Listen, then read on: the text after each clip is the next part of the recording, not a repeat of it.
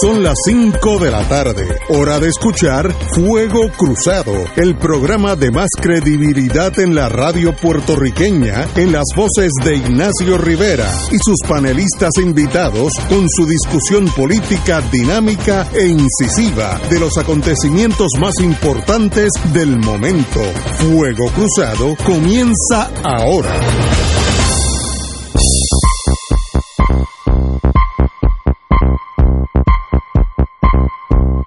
Muy buenas amigos y amigas de Fuego Cruzado, estamos aquí Another Tuesday.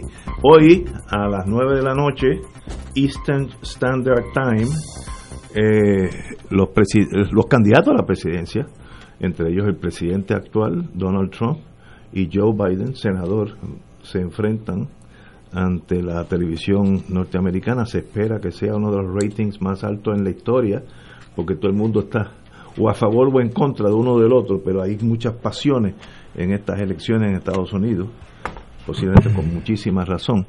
Así es que, de más está decir que yo a las nueve estaré con mi copita de coñac en la cama viendo a los muchachos a ver cómo se defienden. Muy buenas tardes, don Eduardo Lalo. Muy buenas tardes, Ignacio. Señor presidente Hernández. Muy buenas tardes tanto a ti, Ignacio, a Lalo, como a nuestra querida Doña Wilma, Reverón. Reverón Collazo. Buenas tardes.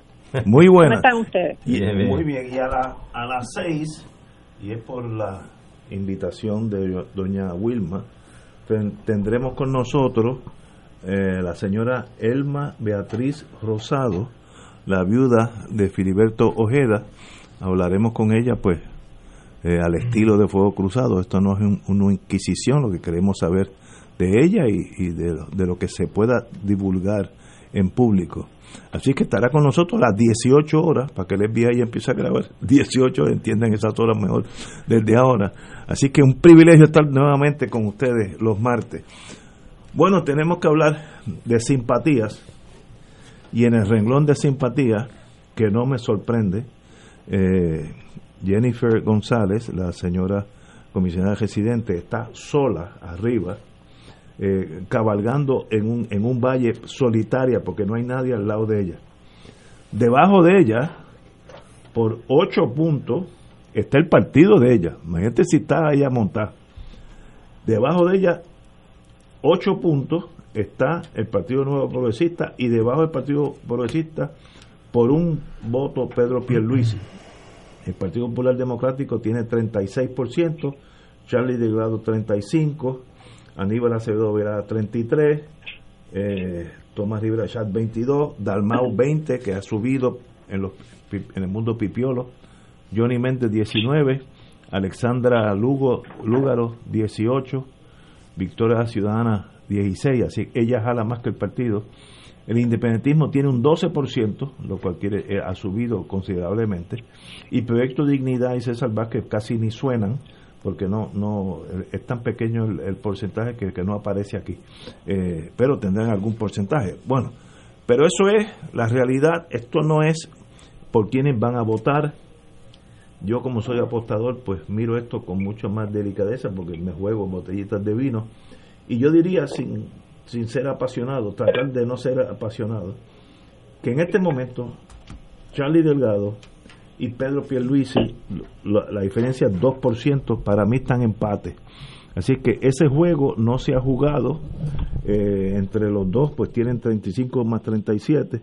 Eh, hay un gap bien grande de que va a llenar otros partidos o que de aquí a allá se vuelquen sobre esos dos partidos tradicionales. Eh, así que la pelea todavía no se ha decidido, para mí están empates. De aquí al 3 de noviembre es que uno le ganará al otro, sea por mucho, sea por poco. Esperemos que sea por mucho para así que no haya que contar y todos los problemas de las máquinas que se dañaron eh, y las papeletas desaparecidas. Yo espero que no haya que hacer eso. Pero ese es el panorama tratando de quitar las emociones de uno al lado otro. Lo, lo, que ha subido para mí considerablemente, tampoco es una sorpresa, es el PIB y Juan Dalmao. Eh, yo creo que tiene un candidato esta vez excelente. Espero que así sea el 3 de noviembre. Don Arturo. Pues mira, Ignacio, yo creo que yo a veces pues estaba cogiendo un poco con suspicacia esta encuesta al principio, pensando que el sondeo, la encuesta se centra en la simpatía de los candidatos. ¿Qué pasa? Que como quiera estos números reflejan, en primer término, los partidos tradicionales con un virtual empate eh, por el margen de, error que pueda haber en este ejercicio. Están empate. Sí, y básicamente eh, creo que los ubica porcentualmente hablando en unos porcientos muy bajos en comparación con elecciones de cuatrienios anteriores. Es decir, que es una, son unas fuerzas no polarizantes, porque yo siempre he dicho que son igualitos, cambian el color, pero sencillamente son una fuerza dividida que vienen en descenso, vienen bajando y como tú bien señalas, eh, tienes a, Juan Dalmao y al Partido Independentista con un ascenso significativo. Eh, pensemos que encuestas anteriores ponían al Partido Independentista en alrededor de un 5%, cuando hoy dicen que el PIB o el independentismo tiene una simpatía de un 12%, está hablando de un 7% adicional, es decir, sobre el doble eh, en proporción porcentual. Y Juan Dalmau 20%. Y, Juan Dalmau un 20%, que, que, imagínate tú, si tú, el universo de votantes son 2 millones aproximadamente y algo, eh, un 20%, estamos hablando de cerca de 40 mil, 400 mil votos. Probablemente. Bueno, eh, entre los dos partidos mayoritarios tienen 72% del voto, lo cual falta 28, que es un montón. Que es lo que yo Eso es un montón. Muchas veces he afirmado, ¿no? De que hay una tercera fuerza. Hay un tercio de la población que, está, que, están, están desconectos. Y que la, la, realidad que tantos eh, medios de comunicación con sus analistas transmiten de este país que el 98% de las del país está de acuerdo con lo que hay y totalmente, totalmente falso. falso. Eso, es falso. Yo creo que, eh, de hecho, la lectura obligada que hay que hacer de esto es, Lalo y, e Ignacio y, Wilma, es que, que la desconexión, es decir, ese tercio de personas, de compatriotas, etcétera, esa es la fuerza que viene creciendo. Y ese es el mapa que hay que darle lectura que probablemente es una fuerza en crecimiento fragmentada porque no está coagulada, muy bien, es cierto, pues ese es el proyecto, con eso es que tenemos que trabajar.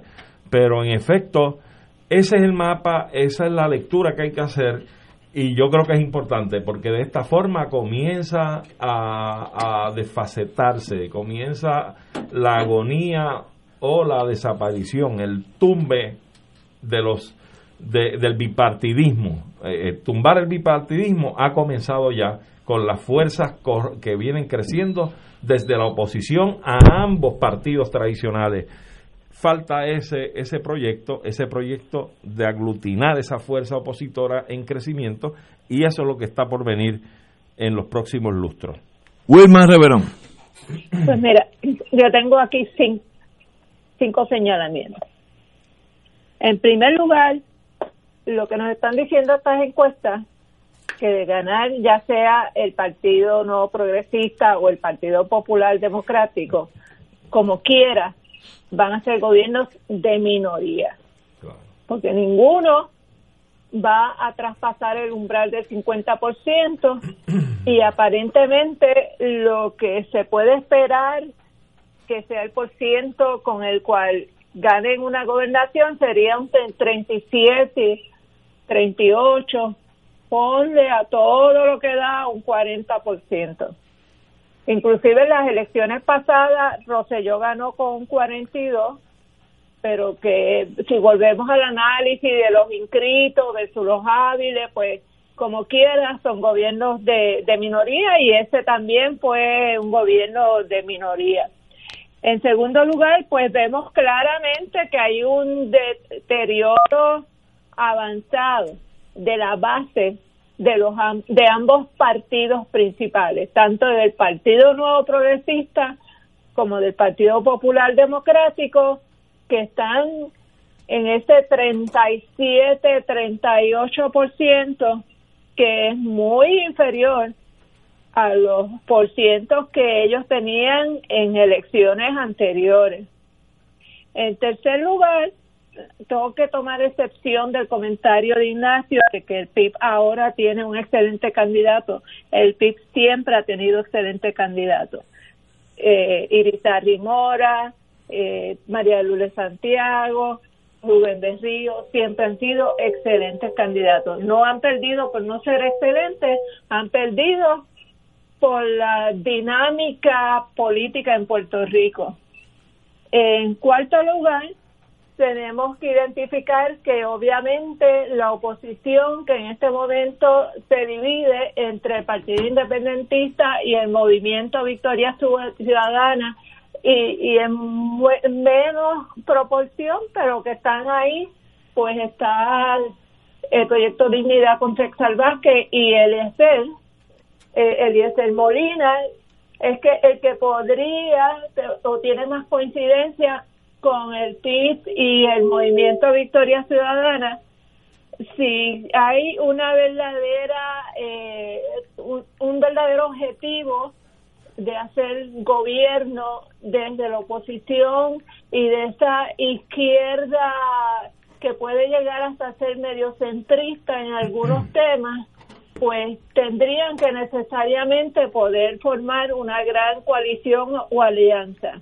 fragmentados, no tienen posibilidades de prevalecer. Y en quinto lugar, eh, estamos viendo la importancia de la lucha por los votos de los distintos grupos generacionales. El PNP ya ha tirado a pérdida a los jóvenes. Toda su promoción está enfocada en los boomers de la Guerra Fría.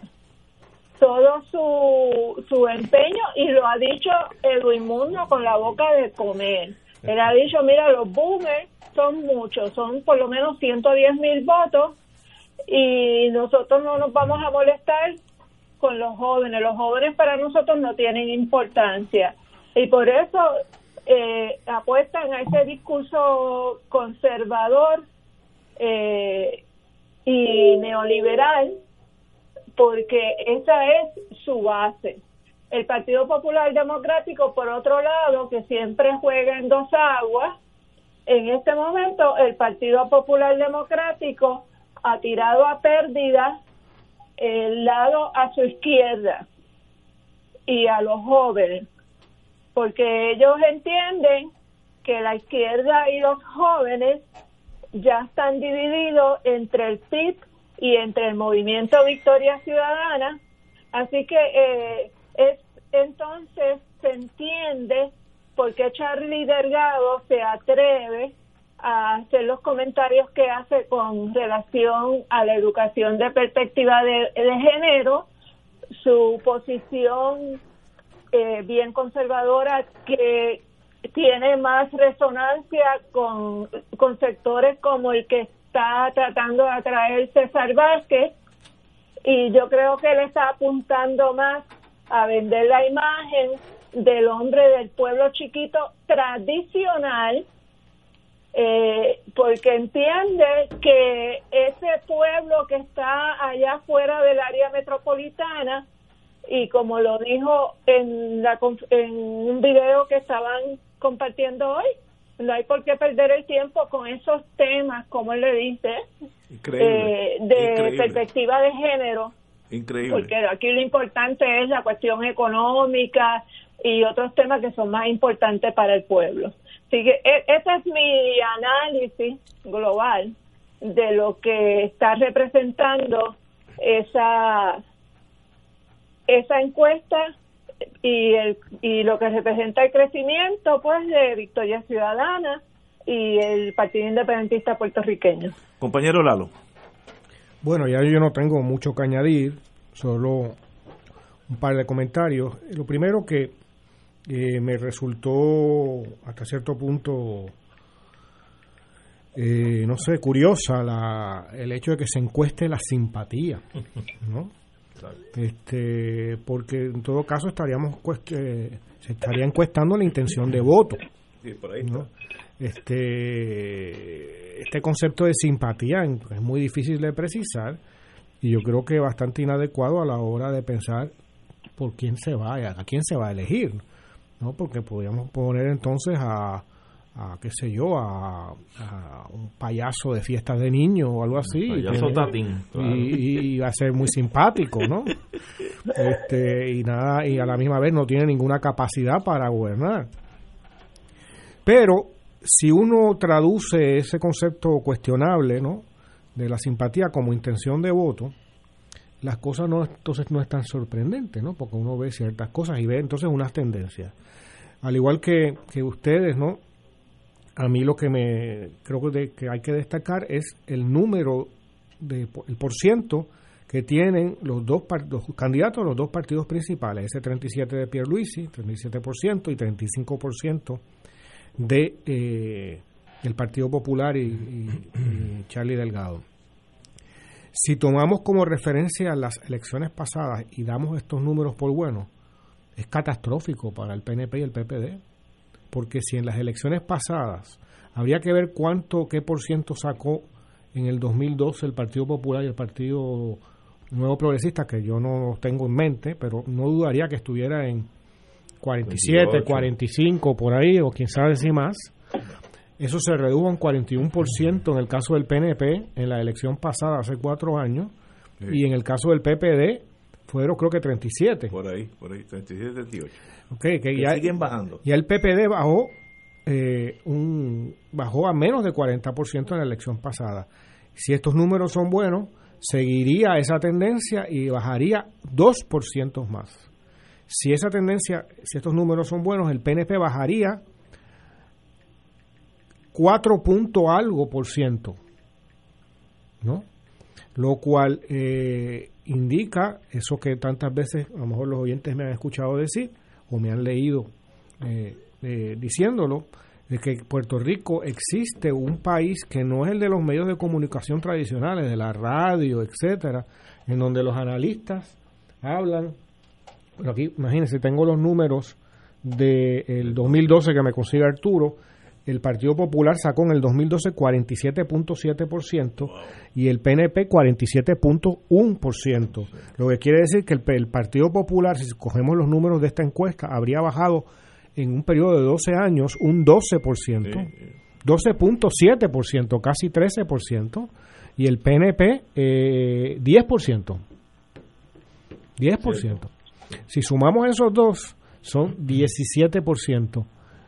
Creo que lo que le dan a Victoria Ciudadana en el concurso de simpatía de esta encuesta es justamente ese número. Ah, eh, Ignacio, es eso, 17%. Victoria Ciudadana. espérate, Victoria Ciudadana la tengo aquí. Eh, tiene 16%. Pues, un, un, por ciento de diferencia. Entonces, eh, eh, esto no se habla usualmente, pero si si hubiera una mente pensante en esos dos partidos, eh, sería como una alerta extra roja, ¿no? Mm. Eh, de, emergencia. Se acerca el fin. Porque eh, en cuestión de nada se ha disuelto, el PNP se ha disuelto en un 13%, ¿no? En dos elecciones. Puede ganar. Y yo creo que el, el candidato del PNP, el partido el candidato a la, a la gobernación del PNP, que podemos hablar de él, que es un paquete con patas, no, no hay forma de que ese hombre diga algo que no sea una mentira. No diga eso, me da sentimiento. Este, eh, pero ese hombre va a ganar por la inercia de los números. el candidato de Ignacio. Por la inercia de los números y, que, y, que, coincide paquete con papas, Pepe, Pedro Priel, Luis.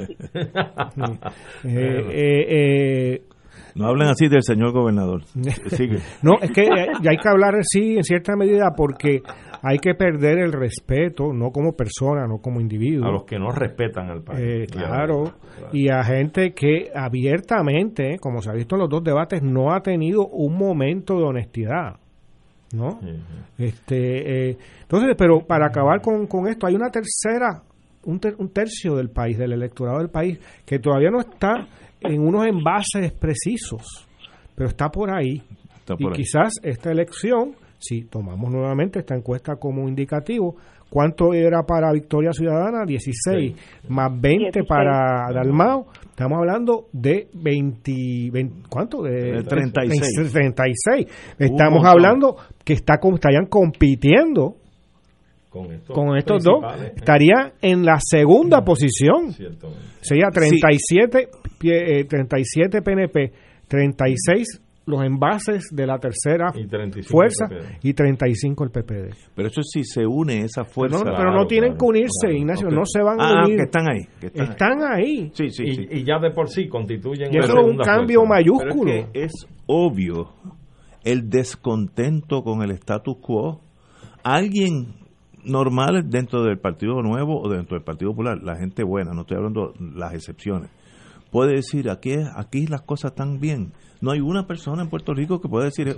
Lo sorprendente es que tengan 37 y 35%. y cogiendo ese comentario tuyo, Ignacio, yo quiero hacer hincapié o quiero, quiero hacer un comentario eh, solidarizándome con las expresiones de Wilma en términos de que los candidatos del Partido Independentista históricamente siempre han sido excelentes.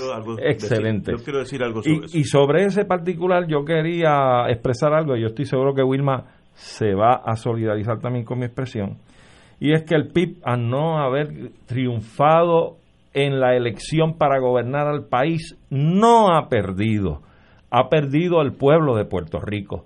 El PIB ha ganado porque ha quedado en récord históricamente, haciendo los señalamientos correctos sobre cómo es el devenir de manejar los asuntos públicos de Puerto Rico y además ha dado el ejemplo.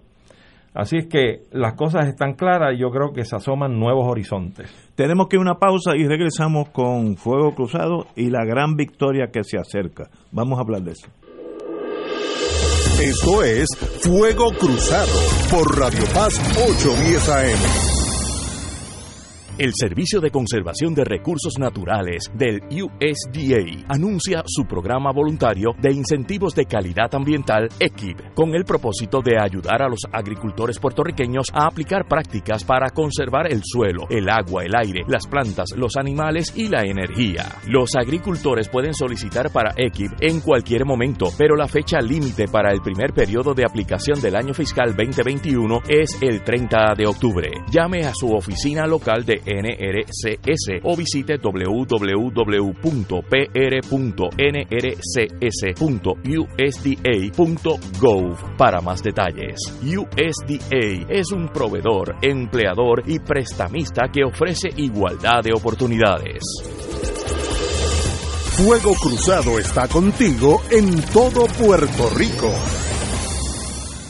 La tecnología avanzada al cuidado de su salud tiene un nombre. Advanced Imaging Interventional Center. Siempre con innovadores servicios en radiología diagnóstica y un personal certificado brindándole confiabilidad con resultados más certeros en todas sus pruebas. Ofrecemos MRI, tomografía computadorizada, angiografía digital, neuroradiología, sonografía y ahora con nuestro nuevo servicio avanzado de PET-CT para pruebas de alta eficiencia. Advanced Imaging, edificio Arturo Cadilla, Centro Médico San Pablo Bayamón, 269-2442. Ahorra con las ofertas para ti en Sidreña Coop. Llévate tu auto nuevo desde 1.99% APR. Baja el pago de tu préstamo personal y renuévalo desde 4.95% APR. Prepárate esta temporada y compra tus enseres y equipos desde 3.50% APR. Oferta válida del 8 de septiembre al 7 de octubre del 2020. Danos like en Facebook Sidreña Coop o llámanos al 787 739 7700. Sidriña Coop es tuya, es mía, es nuestra. Acciones y depósitos asegurados por COSEC hasta 250 mil dólares. El gobierno federal no asegura esta institución. Farmacia San Rafael, la primera farmacia de comunidad especializada desde el 1952, atendida por su segunda y tercera generación. Servicios de lunes a viernes de 8 de la mañana a 6 de la tarde. Los sábados hasta las 3 de la tarde, aceptando los planes de Vital y la mayoría de los planes. Envíanos tu receta a farmacia@fsanrafael.com. Fax 721-4165 o llámanos al 724-3333. En Internet, Farmacia San Rafael. Y ahora continúa Fuego Cruzado.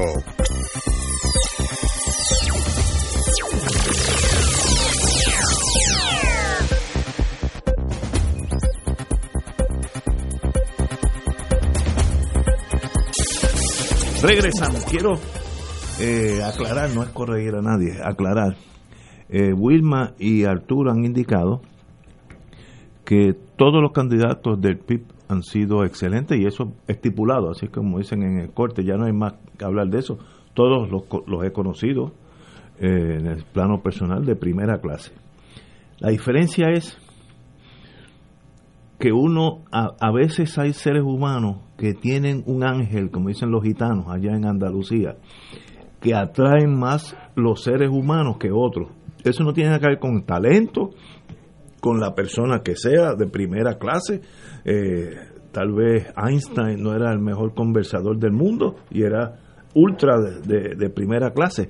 Y a mí me da la impresión, puedo estar equivocado, que Juan Dalmao le ha añadido un toque de amistad con el pueblo y le ha quitado un poco del miedo que tenemos, lo que nos inculcaron por casi 100 años, de que estar alejado de Estados Unidos es la muerte de hambre. Yo me acuerdo, yo, yo niño en la Junta vi una señora, Emma estaba vestida toda de blanca, que dijo, si los americanos nos morimos de hambre, si tú tienes 6 años, tú oyes eso, eso es parte de tu psique después.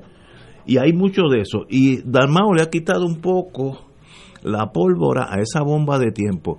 Y entonces él ha venido aquí varias veces, yo me lo he encontrado en la calle, y hay algo de, de esa cosa pueblerina, de buen ser humano, de buen amigo, que aunque no estemos hablando nada de política, si nos encontramos en público, nos damos un vinito y hablamos, hablamos de las cosas de la vida. Eso no es muy común en ninguno de los, en ninguno de los partidos. Mm. Es, esa cosa humana que, que cae bien. Por ejemplo, ¿por qué Jennifer González sale adelante sola? Solamente por su talento, no, por ahí pasó gente con muchísimo talento.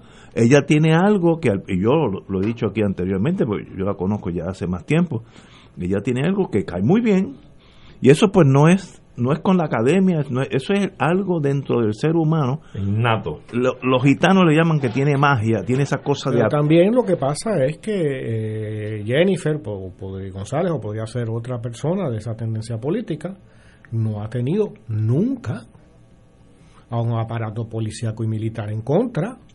No ninguna manifestación del Partido Neoprogresista acaba en una masacre.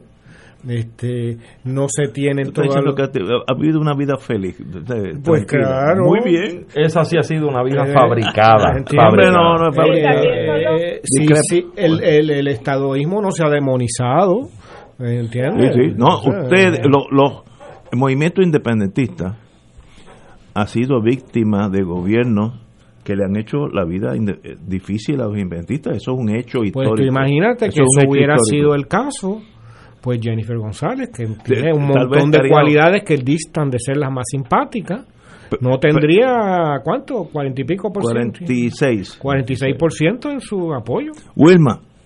Pero también tiene que ver mucho con que hay unos cambios generacionales, porque fíjate que los que están identificando su apoyo a Dalmao son básicamente jóvenes, son los millennials y los centennials. Y, y claro, Jennifer pues conserva la vieja base del, del PNP, ese cuarenta y pico por ciento estadista, ¿verdad? Porque su posición ha sido, ella identificarse como la que nunca ha claudicado la lucha por el ideal de la estadidad y muchos estadistas que no están contentos con el PNP por la corrupción, por la mala administración y que tampoco confían en Pierluisi, el abogado de la Junta de Control Fiscal, si pueden simpatizar con Jennifer porque ella por su posición de comisionado residente, ha logrado mantener una muralla china entre ella y la administración del PNP. Eh, y to pero esta, esta encuesta tiene que haber sido hecha hace varias semanas atrás. Yo creo que Creo de que allá para acá. como hace 10 con días, me parece. Con el asunto de los mil millones de Medicaid que se perdieron y que ella dijo tan campechanamente que no hacían falta, que era dinero que estaba de más. Eh, los dineros que ahora mismo están en peligro de la reconstrucción, eh, todo el, el issue con lo de FEMA, ahora mismo ella está en cuestionamiento porque lo único que tiene que hacer Jennifer, su única responsabilidad es ser la, la guardiana de ese dinero que se obtiene para beneficio del pueblo de Puerto Rico. Y tú me vas a decir a mí que ella conocía de esa asignación de los mil millones y nunca se ocupó de preguntar qué se estaba haciendo con eso, ni si se estaban eh, distribuyendo como tenía que ser, igual que ha pasado con los otros de miles de millones de dólares que se han estado perdiendo y devolviendo por las ineficiencias del gobierno, pero no es solamente el gobierno de aquí, es ella ya también, porque ella tiene una responsabilidad fiduciaria con esos fondos. Así que e- ese cuarenta y pico yo lo vería bajar como tal para el día de las elecciones. Ahora le están sacando lo de los viajes porque ya se ha pasado dándose la gran vida viajando con el dinero de los ciudadanos estadounidenses. ¿Y dónde está el resultado de todos esos viajes? ¿Cuántas industrias, cuántos eh, acuerdos comerciales ella ha logrado en esos viajes que beneficien la economía de Puerto Rico? No ha podido contestar esa pregunta. Claro, que ha estado dedicada a buscar la estabilidad en múltiples marchas en las que ha participado, en huelgas de hambre, en, en- Bueno, en- huelgas de hambre, no. ha, reci- Presa, presa. ha recibido golpes de la fuerza de choque que estaban defendiendo a, Y encarcelada por el ideal. y fue encarcelada por el ideal Pero- y entonces pues pues no ha podido estar muy pendiente de Pero- los millones eso Bajo el análisis de ustedes, ella estaría en un 12, porque está en el 46. Y cuando venga noviembre 3, va a estar por el 46, garantizado. Ella va a sacar más votos que el gobernador, Vamos, quien gane. Vamos a postar la, la botella de vino. No, no, bendito. eh, No, no, esa no, porque me da pena, baja. me da pena tumbártela. Eh, Jenny- Jennifer ya compró el champán, ya están celebrando. pues probablemente No, es pero que es no, que, no, eh, eh, matemáticamente, a menos que salga un escándalo de grande, que es una espía soviética, algo gigantesco, fíjate que no dije ni rusa, soviética, de las originales. Si no sale nada de eso, ella va a ser la, aunque pues sea sí. un gobierno popular, es que no pero a qué, qué opositor tiene no tiene posición.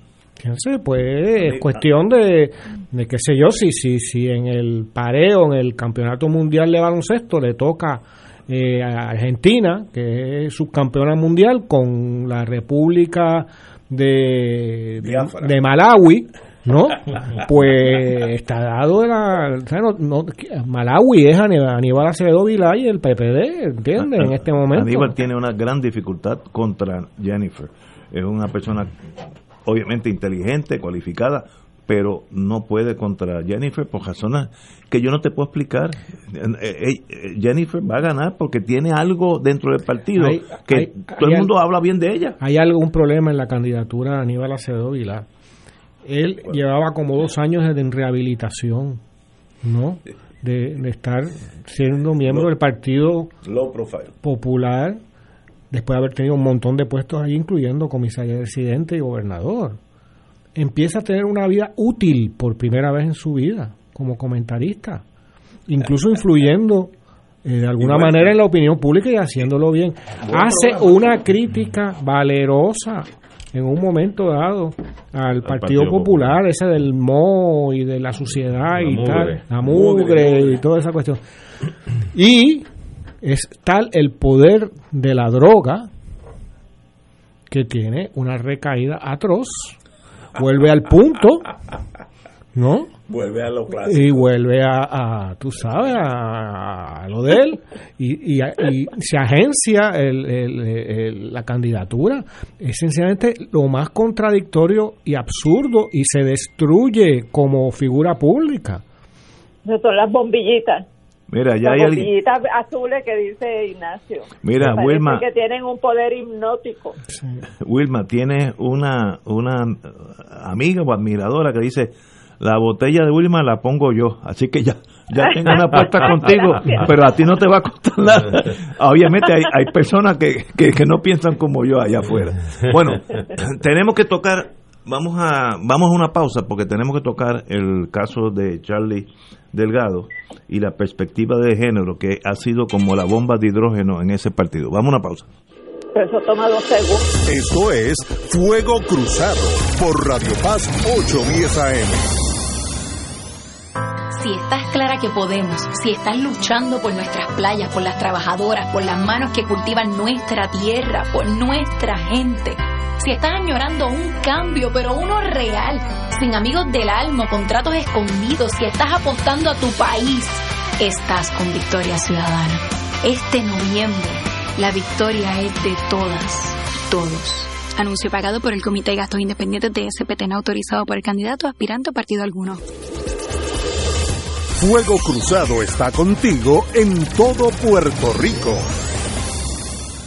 En Oro 92.5 FM, Radio Paz 810 y el Canal 13 estamos trabajando a tono con la emergencia que en estos momentos está viviendo Puerto Rico. Estamos ofreciendo nuestros servicios al máximo con el personal disponible según nos permitan las circunstancias. Si tiene un mensaje para ofrecer a sus asociados, clientes o personal, solo tiene que llamar al 787-349-7949, 787-552-0825 y nuestros empleados le comunicarán al personal de ventas para atender su necesidad. A nuestros clientes estén en comunicación con su ejecutivo o ejecutiva de ventas que continúan ofreciendo sus servicios como de costumbre. Recuerden los teléfonos 787-349-7949 y 787-552-0825.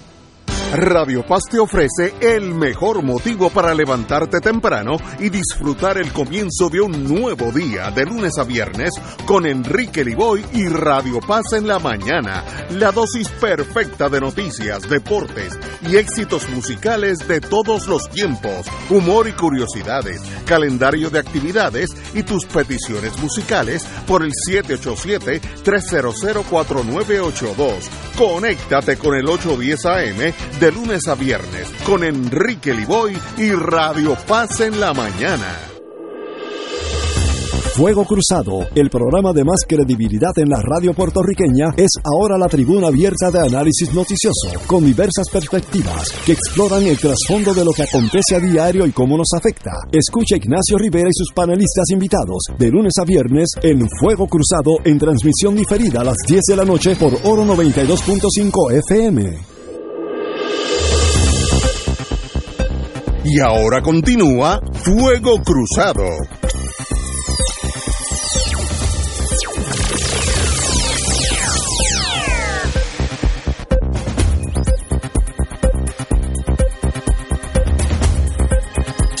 Amigos y amigas, en estos días ha surgido algo que yo creo que era hasta innecesario, pero ya salió a la superficie, y es como el compañero alcalde de Isabela, Carlos Charlie Delgado Altieri, y candidato a la gobernación, candidato a la gobernación por el Partido Popular, ha manejado un tema que para mí es sencillísimo, que es la perspectiva de género. Cuando se lo preguntaron en la, cuando se los candidatos estuvieron en televisión hace una semana por ahí no, más el, o menos. el domingo pasado. El domingo, ok.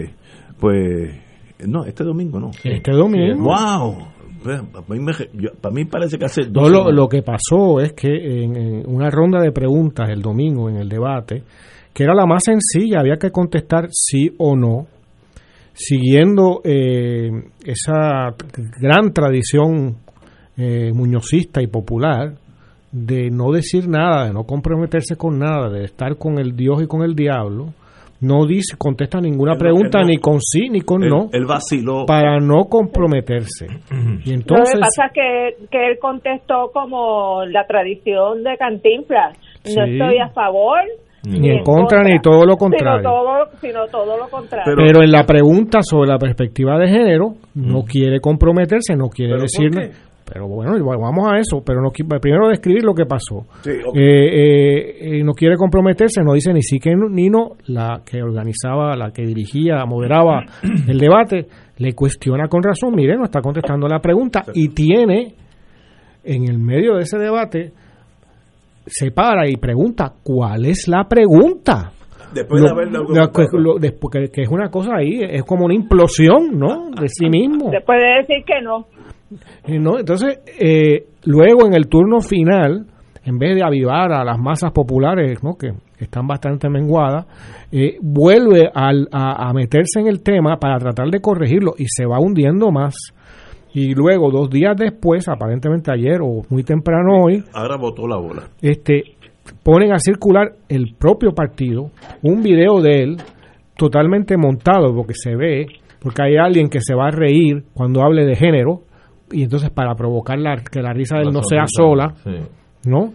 En donde le va a, a decir que mira, esto del género no hay que darle importancia, hay cosas más importantes como, como el desarrollo económico. No sé cómo, porque no ha dicho nada al respecto, no tiene programa, ¿no?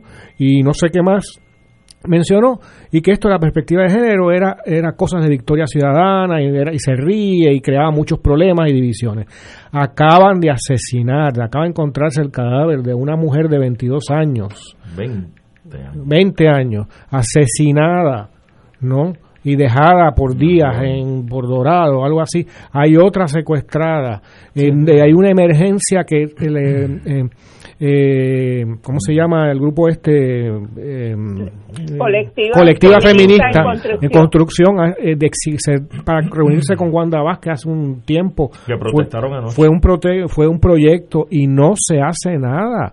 ¿Sabes? Esto es una realidad. Hay las mujeres tienen miedo en la calle. Ahora, yo no sé si tú recuerdas, Wilma eso tan mal? Pero a eso voy. absurdo. Yo no sé si fue en el primer debate o en alguna otra entrevista acerca del primer debate, donde él le hicieron una pregunta sobre este asunto de la educación de perspectiva de género. Y en aquella ocasión, el recuerdo que yo tengo es que él contestó algo así como que él no estaba en contra y que se iba a, enseñar la perspectiva de género en las escuelas. Eso es lo que yo que eso lo respetaba. Sí, entonces lo que es inexplicable es que habiendo asumido una postura ya entre a estar en contradicción con su postura anterior y entre en este lapachero. O sea, o, es que la torpeza afloró o es que sencillamente no tiene unos buenos asesores al lado. Es que eso es ser popular. ¿Entiendes? es la descripción de un popular. Decir una cosa, luego hacer otra, bueno, pero, pero, pero. Bueno, pues está contaminado, ¿sabes? Porque el candidato azul ha hecho unas cosas y ahora dice otras. Sí. ¿Eh? pero suave, suave con los azules, Pero yo creo que, que lo importante es que se entienda de una vez y por todas que, de qué es lo que estamos hablando cuando estamos hablando de perspectiva de género. Porque ha habido tantas tergiversaciones tanta falsedad con relación al término. los fundamentalistas religiosos lo llevan a los extremos de que enseñar perspectiva de género en el sistema de educación pública es como que incitar a los jóvenes a ser homosexuales, lesbianas, eh, no binarios, etcétera. Es una cosa, una locura total y no acaban de entender que esto es simple y sencillamente una metodología para identificar, cuestionar, valorar la discriminación, la desigualdad, la exclusión de las mujeres, que se pretende justificar con base en las diferencias biológicas entre hombres y mujeres. Esa es la definición de perspectiva de género. No tiene que ver nada con la orientación sexual de las personas. Lo que tiene que ver es con los derechos a estar libres del discrimen, a ser tratados iguales independientemente de cuál sea tu identificación de género.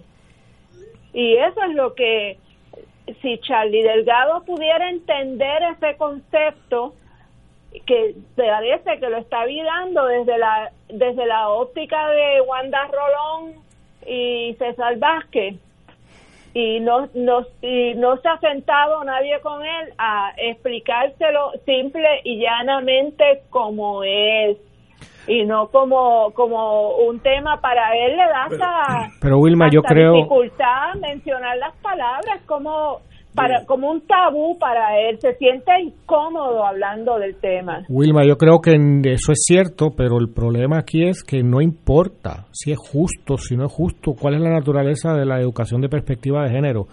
Es que aquí se busca ganar las elecciones y por eso se va a que lo unja una pastora, creo que fue Wanda Rolón, que es como, de nuevo, ¿dónde está la ética? Es como el caso de Pierluisi. Si tú tenías, querías ser candidato a la gobernación, ¿cómo vas a ser eh, eh, abogado de la Junta? Tendrías que alejarte de eso para que no hubiera duda sobre tu posición. Si tú quieres ser candidato a la gobernación por el Partido Popular y representar un cambio, representar unos valores, ¿cómo vas a ir a la iglesia de Wanda Rolón para que te unjan? ¿Por qué no vas a la Universidad de Puerto Rico? ¿O por qué no vas a, a- a- a- a Colectiva Feminista? ¿Por qué no vas a- al Proyecto Matria? ¿No? peor aún va el programa de la Comay Pues eso lo dice todo. Y yo creo que hay que desenmascararlos ya. Pero- ya. Esta gente solo busca ganar para repartir entre su gente el presupuesto. No hay ningún proyecto moral ni ético.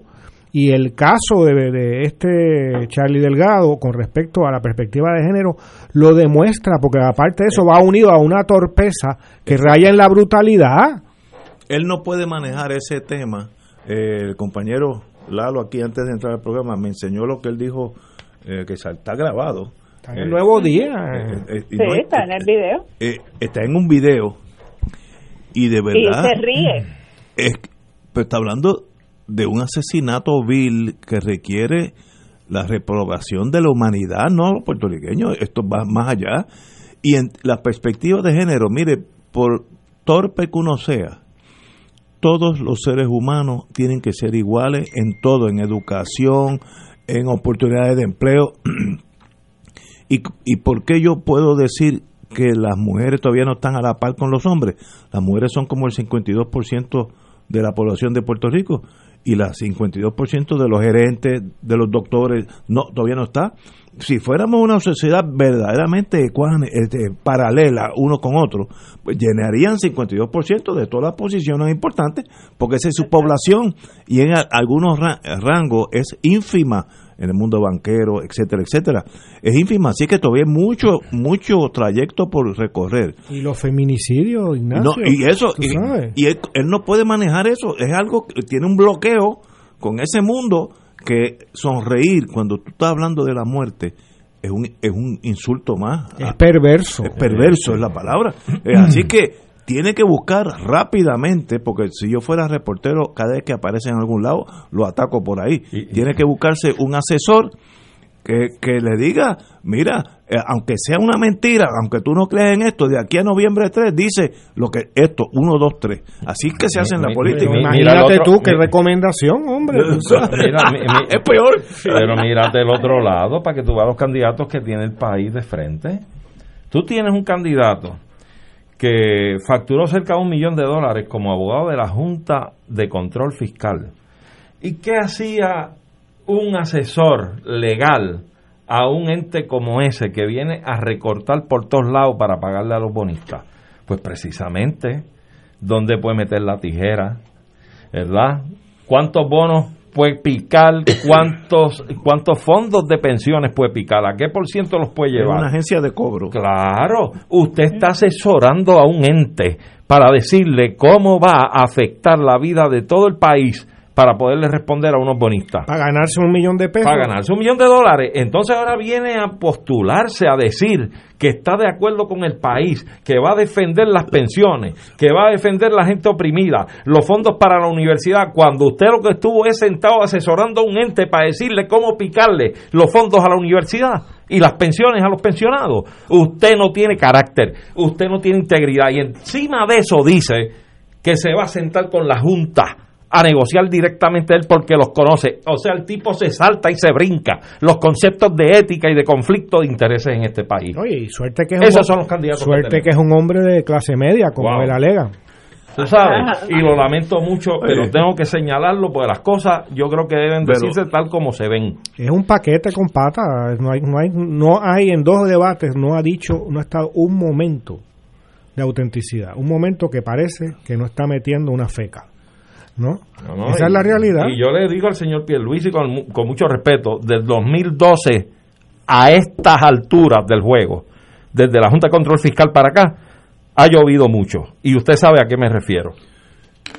Y no solamente eso, es que todos ellos, porque mira a Miguel Romero, que fue un secretario de trabajo que lo que hizo fue apoyar las políticas de económicas eh, que lo que hicieron fue despedir a los empleados y quitarles derechos laborales a los empleados.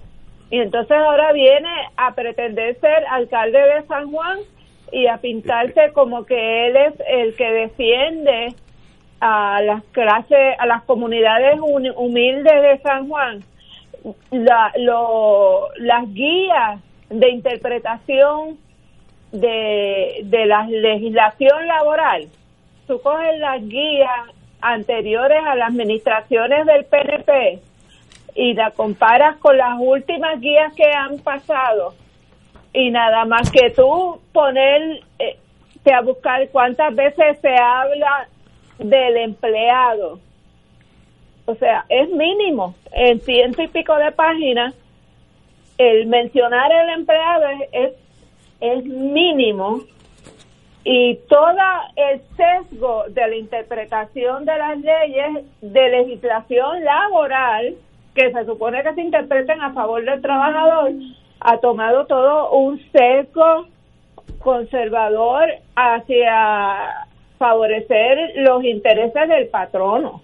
Es una cosa, pero eh, que le vuela la cabeza a cualquier persona que trabaje con derechos de empleado. Eh, de paso, ya que menciona ah, el candidato a la alcaldía por el PNP a San Juan, estará con nosotros este jueves a las 5 de la tarde, así que... eh, Qué pena que no viene el martes. E- ese también yo creo que es de clase media. no, yo creo que tiene una posibilidad altísima de ser alcalde de San Juan, por los factores que discutiremos el jueves, eh, porque hay factores políticos que afectan. Eh, y los dos candidatos para mí son buenos. Rosana la considero excelente. Hay tres hay más de, más de dos candidatos. Ah, el de- el Sí, está el de Victoria Ciudadana, No, Natal. el- y- Adrián y González. está Ah, Adrián González, Adrián González bueno. por el PIB. Adrián González estuvo ayer por teléfono aquí, eh, excelente. Pero va a ganar uno o el otro. Yo, es que ustedes, yo tengo un conflicto con. Está bien, pero lo que quiero decir es que hay que hay que ver las alternativas. No, no, sí, no, aunque de contigo. porque objetivamente tú oyes a Adrián González Eh, Excelente. o oyes a Manuel Natal. Eh, Rosana también, excelente. De hecho, de lo que carece ese sondeo y esa Pero encuesta, Romero va a ser alcalde por. Discutiremos eso jueves. de lo que carece ese sondeo, esa encuesta que hemos discutido desde el principio del programa, es no haber preguntado con profundidad la solución a los problemas que proponen estos candidatos. Sea, aquí simpatía, Pero hello, es que, mira- es como un intento de querer rehabilitar Mira, los partidos tradicionales Pero con pro- es que, es que eso- hay temas que todo el mundo en Puerto Rico se ha dado cuenta que son bien difíciles. Para tú solucionar los problemas de Puerto Rico, tú tienes que hacer una revolución, no armada, pero una revolución. Y eso nadie está dispuesto. O sea, que no es la estadidad la solución a los problemas de Puerto bueno, Rico. eso solo, Ignacio. pero en- me en- sorprende. Eso en lo agravaría. en lo que la conceden. Eso lo agravaría. Me sorprende. Ese- tu partido eso es lo que en lo dice. que la conceden tenemos que manejar unos problemitas aquí. Vamos a una pausa, amigos. Fuego Cruzado está contigo en todo Puerto Rico.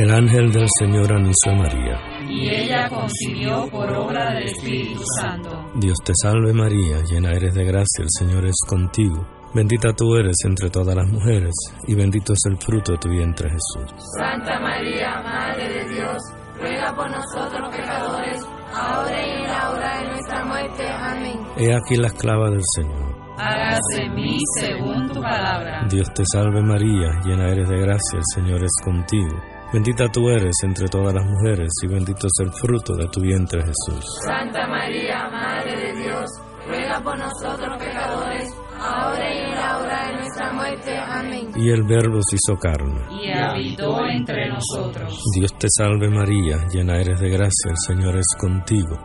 Bendita tú eres entre todas las mujeres, y bendito es el fruto de tu vientre Jesús. Santa María, Madre de Dios, ruega por nosotros ahora y en la hora de nuestra muerte. Amén. Ruega por nosotros, Santa Madre de Dios. Para que seamos dignos de alcanzar las promesas de nuestro Señor Jesucristo. Oremos.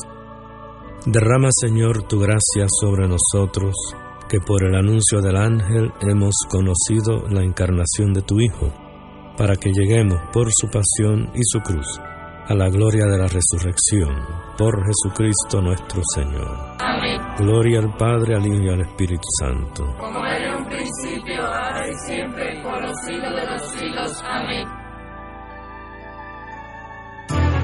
AESA, la pequeña gigante, te invita a sintonizar su espacio radial AESA Informa todos los jueves a las 4 y 30 pm. Se estará ofreciendo información relevante a los pensionados y jubilados de Puerto Rico. Te esperamos a AESA Imparable, auspiciado por MMM Alianza. Aquí la llama se enciende cada tarde a las 5 porque escuchas Radio Paz 810 AM, WKBM San Juan y retransmite en diferido WOROFM Corozal San Juan, la Casa de Fuego Cruzado, el programa de más credibilidad en la radio puertorriqueña.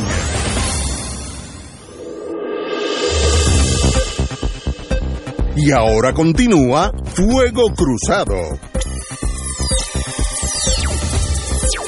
Regresamos amigos y amigas a Fuego Cruzado. Tenemos el privilegio de tener a doña Elma Beatriz Rosado, que es la viuda de Filiberto Ojeda, en, por teléfono. Eh, eh, para nosotros es un honor tenerla, su señoría, aquí. Así que muy, muy buenas tardes, señora Rosado. Eh, saludos, muy buenas tardes. Eh, un saludo para la licenciada Wilma Reverón Collazo, el licenciado, a usted, licenciado Ignacio Rivera, al licenciado Arturo Hernández y al doctor y profesor Eduardo Lalo. No soy y doctor. también pues. para quienes nos escuchan. Muy Eh, bien. gracias por la Mire, invitación para conversar sobre Déjame Filiberto. corregir, Gracias, déjame corregirte, Lalo. Usted es más que doctor. Sí, pero yo no soy doctor y me asustó eh, Elma Beatriz porque mencionó un montón de licenciados y ya yo pensaba que me iba a llamar licenciado. Usted es un hombre libre. Sí, lo, En realidad, si me lo permite, yo pienso que profesor es quien da clase, pero maestro con M mayúscula y así me refiero a usted. Muchas gracias. Muy bien, un privilegio, señora. Eh, voy a empezar con lo más básico, luego Wilma, que conoce más de ese mundo que nosotros, la carpeta dice que eso es así, que sabe muchísimo. Eh, quiero, quiero, quiero abrir que quién era para usted Filiberto Ojeda. Sabemos que fue su esposo, pero díganos eh, esa experiencia en términos generales. Bueno, mire, eh, Filiberto fue la persona más importante en mi vida y el amor más grande de mi vida. Eh, demasiadas cosas podría yo decir de Filiberto y la verdad es como como cuando dicen qué es el amor, ¿verdad? Es una pregunta tan tan amplia, pero puedo decirle que la impresión que yo tengo de los años que vivimos juntos es una impresión imborrable, llena de admiración, de respeto y quisiera que las personas que no conocen a Filiberto que pudieran estudiar y leer sobre él, sobre su vida, para que no estén desinformadas y no se dejen llevar por a veces una propaganda que hay en contra que lo hace ver como una persona negativa y todo bien distinto de la verdad. Así que eh, más adelante podría comentarles sobre algunos eh, algunos libros o publicaciones donde pueden documentarse sobre la vida de Filiberto y quién era eh, verdaderamente Filiberto Ojeda. Para nosotros sería un, un placer. Eh, pero tengo una pregunta que eh, me perdona mi impulso, uno de mis defectos o cualidades. Eh, ese día que todos conocemos, 9 de septiembre del 2005, eh, ¿qué sucedió? o ¿Cuáles son sus sus emociones en torno a ese día? 23 de septiembre. El 23 de septiembre. Perdón, yo, eh, perdón, escribí 23 y puse 9, perdón. 23 Sí. de septiembre. Correcto. Eh, lo primero que yo debo decir es que eh, la primera gran mentira fue que pretendían arrestar a Filiberto. Eso no es cierto. Los informes y las investigaciones que se realizaron reflejan que fueron a matarlo, no a arrestarlo. Eh, el gobierno de Estados Unidos escogió el 23 de septiembre, que es el día en que los independentistas acuden a la Plaza de la Revolución en Lares para conmemorar el grito de rebelión contra el colonialismo eh, español en 1868 y es el día declarado como sagrado, como el altar de la patria, como dijo Albizu, y no solo los independentistas, sino los puertorriqueños reconocen el valor de la fecha. Y el FBI, al igual que todos los puertorriqueños, sabían que Filiberto enviaba un mensaje grabado a la tribuna de Lares. ¿Cómo alguien puede pensar que el FBI va a escoger el 23 de septiembre por pura casualidad? que ellos dijeron que, que lo iban a arrestar. Mentira. Eh, ellos entraron a asesinar. Eh, ellos no tuvieron la menor conmiseración y además no solamente fue un asesinato, sino que también fue una tortura. Me permito recordarles a los que nos escuchan que el FBI no solamente no llevó eh, emergencia médica, sino que se negó a darle acceso al doctor Héctor Pesquera, que se acercó a ofrecer eh, atender a Filiberto y ellos impidieron que Filiberto recibiera ayuda médica. Ellos eh, luego se determinó que si Filiberto hubiera recibido ayuda médica, posiblemente, o sea, había la posibilidad de que hubiera vivido. Eh, el FBI siempre mantuvo que no, que no había posibilidad, pero ¿quién es el FBI?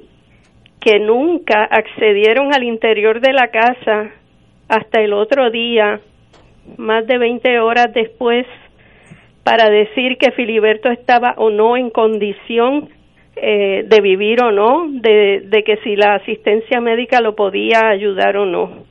El crimen más grave de dejarlo desangrar. Así que no solamente fue un asesinato, sino también una tortura. ¿Cu- ¿Cuántas horas pasaron? Usted dice que fueron 20 horas entre el, eh, el momento en que queda herido Filiberto y, y cuando entra, dejan entrar a alguien, finalmente los agentes del FBI. ¿Fueron exactamente 20 horas o, o- o es un...? Desde, desde la tarde del día 23, eh, alrededor de las 7 de la tarde, vamos a decir, hasta después de mediodía, porque el FBI cobardemente, los agentes que estaban allí, dijeron que no se atrevían a entrar porque y que si Filiberto tenía explosivos. Mire, si quienes fueron con explosivos o con balas y, y metrallas allí fueron ellos. Entonces ellos, los pobres agentes del FBI, más de 100 agentes del FBI no se atreven a entrar en la casa donde hay un hombre solo Y herido. Y ellos apertrechados con tanto y equipo. herido. Y además, y esto es un poco difícil y, y pues con el perdón de la sensibilidad de los oyentes, pero el FBI, los agentes del FBI estaban frente a la puerta y vieron la sangre bajar por el borde de la puerta. Ellos claramente sabían que Filiberto estaba herido, no quisieron brindarle la, ayuda médica. Tenían dos parámetros, dos perímetros, perdón, eh, para impedir que muchos compañeros independentistas que se acercaron porque estaban desesperados tratando de ayudar y nadie pudo tener acceso al, al lugar. Eso no era de extrañarse. Yo, yo quisiera eh, aclarar cuando usted hace la expresión de, ¿verdad? Lo, lo, amplio que uno podría hacer, en, en este caso usted, en la descripción de quién era Filiberto. Por lo menos sí nos salta a la memoria que en sus tempranas edades Filiberto fue músico. Y para partir de ahí, tenemos que entender que toda persona que, que le gusta la música es una persona con un alma sensible, de inspiración. Y además de eso, también debemos recordar expresiones de otros grandes líderes revolucionarios del mundo que siempre han pautado con toda claridad y certeza que el revolucionario es el hombre más lleno de amor en la faz de la tierra, porque da la vida y se entrega por luchar por el bien de todos los demás, con entereza, con principio. Filiberto, el comandante Filiberto Ojeda, fue un hombre muy sensible, muy comprometido y de convicciones férreas y firmes. Y yo creo que de la forma en que salió de nuestro mundo físico, es un martirio, fue un martirio lo que vivió. Sus actuaciones fueron ejemplares. Yo siempre he discutido en distintos grupos que las actuaciones que se llevaron a cabo, con excepción de las que fueron contestando golpes, fueron actuaciones contra símbolos del imperialismo en Puerto Rico. Porque no nada más hay que recordar la voladura de los aviones en, en el aeropuerto de la base Muñiz, se volaron más de 12 aviones allí o 18 y no salió nadie con una curita en el rostro. Nadie salió herido. Y era una guerra contra símbolos. Y eso es doblemente admirable. Así es que yo creo que con su con su sangre baña ese día, 23 de septiembre, a nosotros nos han dado doble sentido de patriotismo para ese día. Yo creo que les ha salido el tiro por la culata a las fuerzas opresoras del imperialismo norteamericano en Puerto Rico. Wilma. Eh, quiero hablar de primero de Filiberto, el ser humano que yo pude conocer eh, cuando mi tío Oscar Collazo estaba ya padeciendo de su salud. Eh, la persona que siempre estaba pendiente y presente para buscar ambulancia, para eh, asegurarse que tuviera buen servicio médico, eh, para asegurarse que no le faltara nada para su tratamiento. Siempre Filiberto era una de las primeras personas que estaba junto a la familia eh, para, para, para dar ese apoyo y esa asistencia. una persona sumamente accesible en sentido humano, eh, además de un gran conocedor pues de la música, eh, trompetista, eh, tocaba en, en, orquestas aquí que, que los que pudieron compartir con él en ese ambiente hablan de él con sumo cariño y admiración, inclusive aun cuando no compartían eh, sus ideales políticos. Eh, y, tenemos que recordar eh, ese entierro, ese 25 de septiembre fue el más 25. Eh, y las la filas en el Colegio de Abogados de Puerto Rico, primero a Filiberto lo llevamos al, al Ateneo, después fue llevado al Colegio de Abogados de Puerto Rico.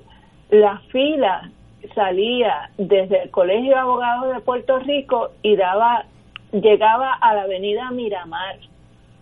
Eh, y por allí pasó toda la clase política de Puerto Rico, eh, la, lo, la religiosa, eh, el pueblo independentista completo. Y cuando eh, fuimos a llevarlo a su última morada en Naguabo, eh, ese ese entierro duró por lo menos cuatro horas. Tú me corriges, más si, si tengo, eh, me estoy eh, fallando la memoria, pero me parece que duró cuatro horas desde, desde el colegio de abogados hasta Naguabo y por todo el camino estaban todas las escuelas que estaban en la carretera, estaban todos los niños, las maestros, eh, las personas en los puentes con banderas de Puerto Rico en la mano, en posición solemne, eh, muchos con los puños alzados, o sea, fue una hemorragia, una manifestación de respeto, eh, y de cariño del pueblo en general, por encima de diferencias eh, políticas. Yo creo que, que si hay algo que significa eh, Filiberto para, para nuestras generaciones, es como, eh, al igual que don Pedro, esas figuras que mantienen esa firmeza y esa integridad donde están dispuestos a dar literalmente vida y hacienda por el ideal eh, y lo llevan hasta sus últimas consecuencias sin ceder un ápice. Y yo creo que esa fue el, la gran enseñanza que nos dejó Filiberto en, en una muestra de, de, de ser un portaestandarte de las enseñanzas que nos dio el otro gran maestro que fue don Pedro Albizu Campo. Doña Elma Beatriz Rosado, eh, para, para, nosotros es un privilegio tenerlo aquí. Yo he hecho un esfuerzo por no meter la pata eh, y creo que lo mejor es el silencio, pero la admiro a usted nunca conocí a Filiberto, pero estoy seguro que hubieran, hubiéramos sido amigos, aunque en diferentes vertientes de la trinchera, pero lo admiro, hombre valiente, y usted como vida estoy seguro que tiene muchas de esas mismas cualidades, así que aquí en Fuego Cruzado tiene eh, tres amigos este martes. Gracias, yo, yo le digo algo, eh, ahorita ustedes, primero agradecer las expresiones hermosas que acaban de decir de Filiberto, eh, lo que Wilma me pregunta, el entierro, el trayecto pa, desde el Colegio de Abogados hasta Nahuabo, para mí fue de seis horas.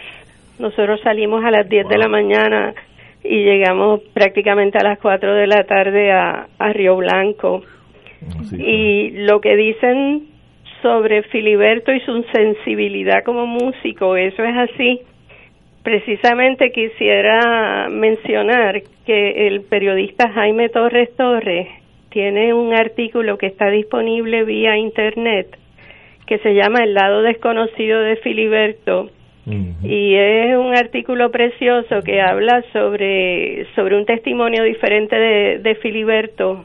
Habla sobre la música y de cómo cuando se acercaba la Navidad, Filiberto se las ingeniaba para configurar unas colecciones de canciones que grababa en cassette en ese, en ese, en esa época, ¿verdad?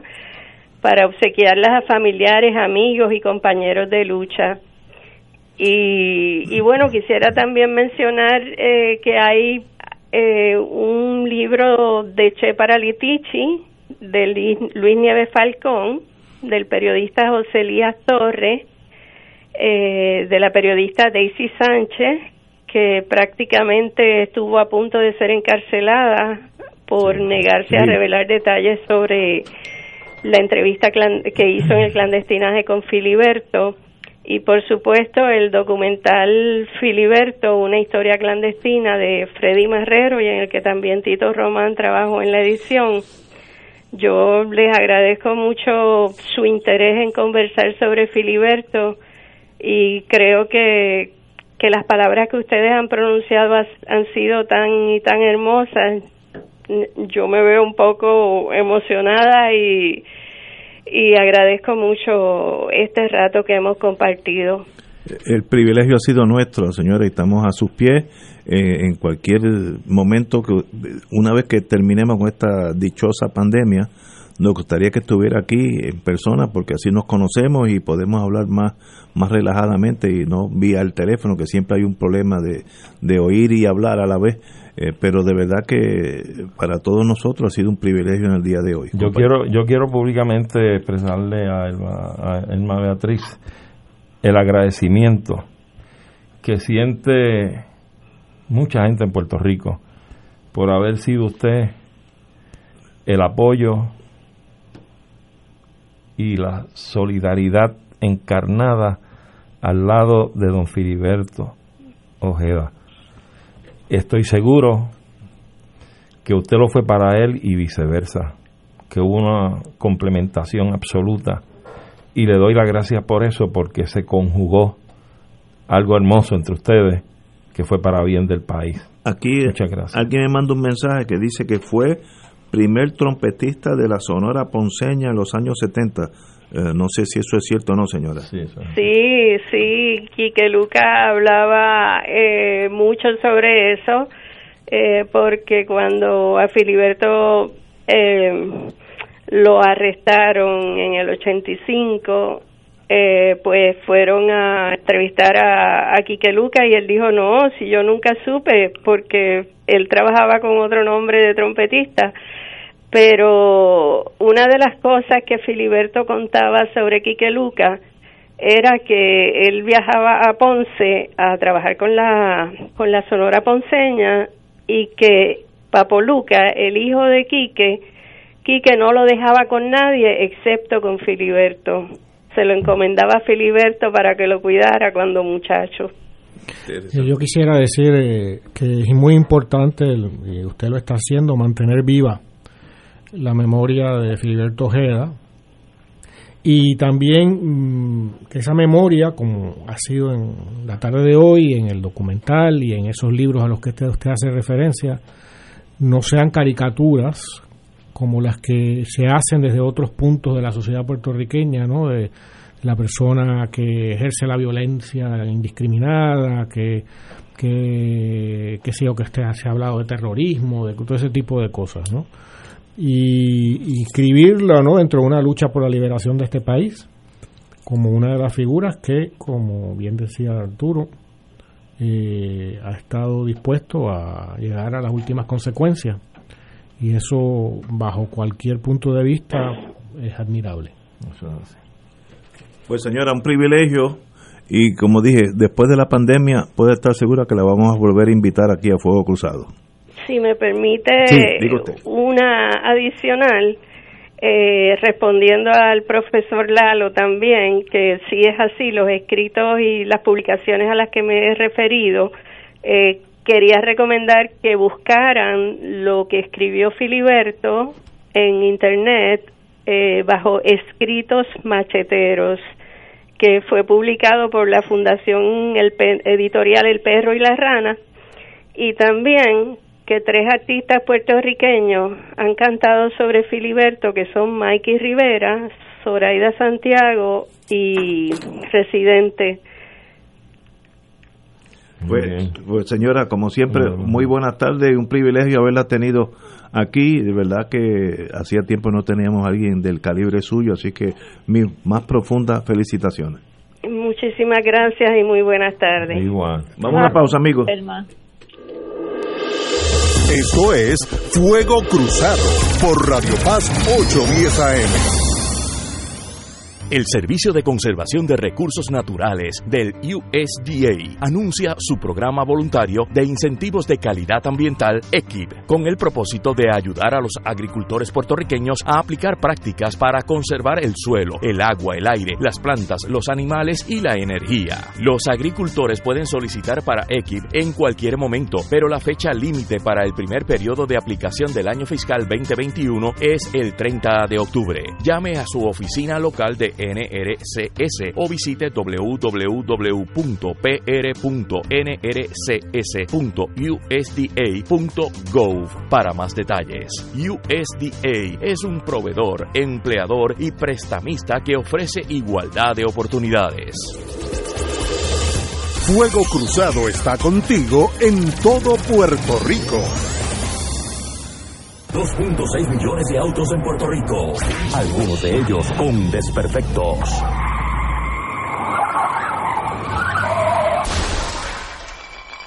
Autocontrol. Tu carro. Tu carro. Tu mundo. Lunes a viernes a las 11 de la mañana por Radio Paz 810 AM. Buenos días familia. Es la casa a la que siempre puedes llegar sin invitación. A las 10 de la mañana, Judith Felicie es tu anfitriona para conversar sobre medicina, psiquiatría de niños y adolescentes, artes, derecho, valores y fe. Todos los días por Radio Paz 810 AM. Buenos días familia. Donde una conversación parece demasiado corta. Buenos días familia. De lunes a viernes por Radio Paz 810 AM. En Radio Paz 810 AM agradecemos las contribuciones de nuestros oyentes recibidas a través de ATH Móvil durante esta larga cuarentena, que nos ha permitido mantenernos en el aire a pesar de la difícil situación económica que nos ha golpeado duramente. Permanecemos a flote, pero cada vez es más cuesta arriba la misión de seguir operando este ministerio radial al servicio de nuestros hermanos en la fe y nuestra iglesia. Ahora más que nunca necesitamos de tu solidaridad. Entrando a la aplicación ATH Móvil de la siguiente manera. Paso número uno, marca Pay Business. Paso 2, busca Radio Paz 810. Número 3, escribe la cantidad del donativo. Y número 4, presiona enviar. Muchas gracias por tu ayuda y mil bendiciones ahora y siempre.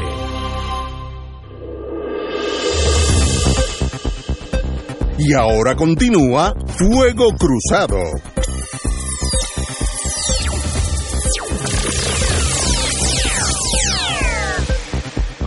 Fuera de- del ciclo de la hora, pero quiero decir algo interesantísimo. Yo leí hoy de estas cosas que pasan en la historia. 1781. Ya los viejos míos se estaban conociendo.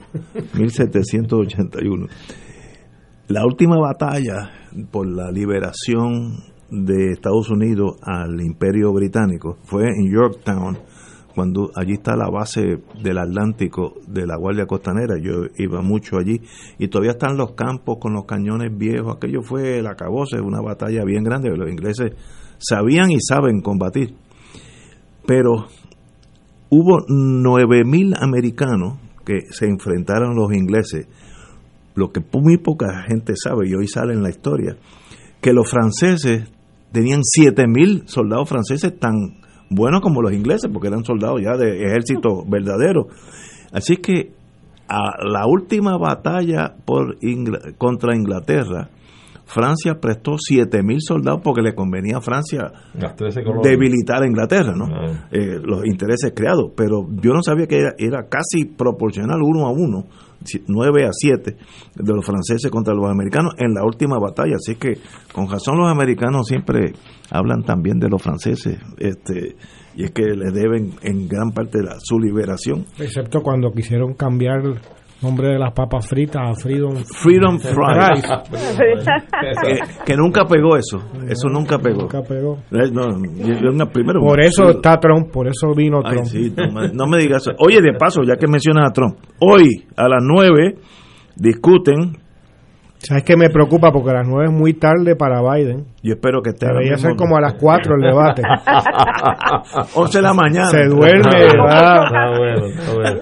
No, pero yo creo que lo han puesto a dormir Sí, durante el que- día. Ya, oye. sí, sí. para que dieron por la noche. En coma inducido lo puse. De verdad que Mira, sí. Ignacio, Diga usted. antes de que se me olvide, sí, porque el viernes pasado ustedes tuvieron un excelente programa sobre el borrador de reglamento Ah, conjunto. sí, sí, con eh, Tato, que con Tato. tuvo mi compañero copresidente Tato Rivera Santana, eh, que es un excelente planificador. Eh, y mañana a las mañana miércoles 30 de septiembre a las 3 y 33 mira qué preciso 3 y 33 No, eso, va va a haber eso es una, militar. Una actividad en la plazoleta del Centro Gubernamental de Minilla, al frente del Museo de Arte de Puerto Rico, y está convocando la Asamblea de Pueblo Santurce. Así que ya ¿Qué? lo saben, para los que que quieran asistir a esa actividad. Ok, ¿y, y cuál es la el fin? Que no no, no tengo claro, que es la No asamblea. lo dice la convocatoria. Asamblea de Pueblo. De Pueblo Santurce. Eh, así que me imagino que será algún tema de planificación del área de Santurce lo que van a protestar. Pero tú sabes que están pasando muchas cosas como lo que es la masacre de los palmares en Cerro Gordo. Oye, este, la prensa ha cubierto eso muy poco. ¿Quién fue el que dio la orden? ¿Para qué propósito? Eso como que se ha quedado en nada. Bueno, dicen que fue la de recursos naturales. Ella es la que está ahí para proteger los recursos naturales. Exacto. No, no lo tiene claro, parece. Pero es que eso, o sea, tenemos un secretario de Agricultura que defiende a la Monsanto, un secretario de y secretaria del Trabajo que defiende al patrono, eh, un secretario de Recursos Naturales que defiende a los desarrolladores, o sea, es todo muy lógico, muy organizado. si fuera no no no voy a decir que yo yo tengo a veces to- toques de cinismo. Eh, eh, todo eso es estipulable pero entonces por qué todavía el número tantos PNP vamos a estar PNP en noviembre. Bueno, precisamente porque tú tienes unos instrumentos como esa encuesta que lo que mide es la simpatía, qué simpáticos son los candidatos.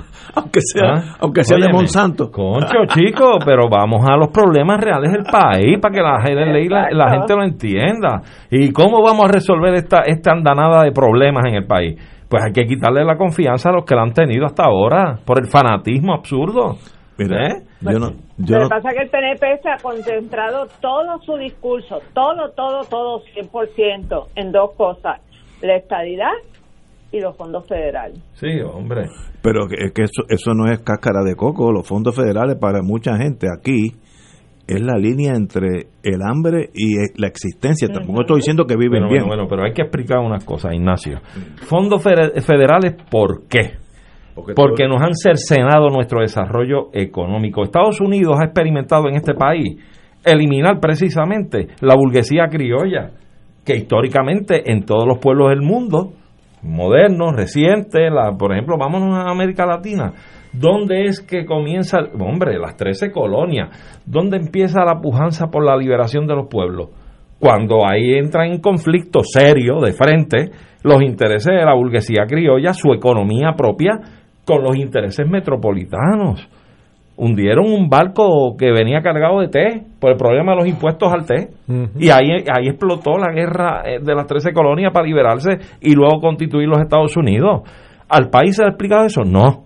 Pues a nosotros nos han cercenado, nos han eliminado nuestra burguesía criolla, nuestro propio desarrollo económico nacional para hacernos dependientes. Por eso es que la- el pregón de los que creen en la estadidad, que no le explican al país que la estadidad implica que no va a haber reinas de belleza de Puerto Rico, ni equipos de deporte de Puerto Rico, ni vamos a estar hablando en español porque vamos a terminar teniendo que hablar todo en inglés y nos vamos a desfigurar como pueblo y como nación a cambio de unos fondos federales que los envían porque ahora ellos succionan lo más que pueden de nuestro dinero y nuestro desempeño económico a cambio de esas dádivas que son la devolución en parte para mantener produciendo el saqueo que ellos im- imponen en el país, el saqueo de miles de millones de dólares que se llevan de aquí con sus corporaciones, pues entonces tienen que mantener, al motor tú le echas gasolina y le echas aceite para que funcione, pues esas son las asignaciones federales. Vamos a explicarle al país las cosas como son. Pero, ¿por qué no se le ha explicado al país que doña Yuya entienda eso? Y doña Yuya tiene en la, incon- en la conciencia o la inconsciencia, dependiendo de las doña Yuyas, eh, que sin los americanos aquí esto según sería el desierto del Sahara.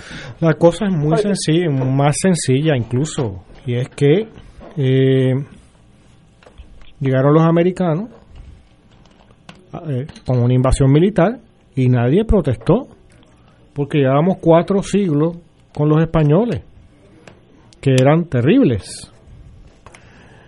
Los americanos comienzan, o los estadounidenses comienzan su conquista de Puerto Rico. Los primeros 50 años fueron bien difíciles. ¿no? Porque era el proyecto de creación de la estadidad. Y la creación de la estadidad, como he dicho en alguna ocasión aquí, no es esto que arguye, arguye el PNP, es algo en extremo violento. Es atacar tierras indígenas, tratar de despoblarlas. Aquí se intentó eso, pero no se pudo, porque por primera vez Estados Unidos se encuentra con un territorio insular y con una nacionalidad Mm. ya formada. Un lenguaje, una religión, Una, todo y eso. una conciencia de, un territorio que eso es mucho más fácil en una isla que si estás en una planicie en, en- el medio de- de- del continente de- norteamericano. Entonces, ¿qué ocurre? Viene la Guerra Fría y se cambia la actitud de Estados Unidos, ¿no?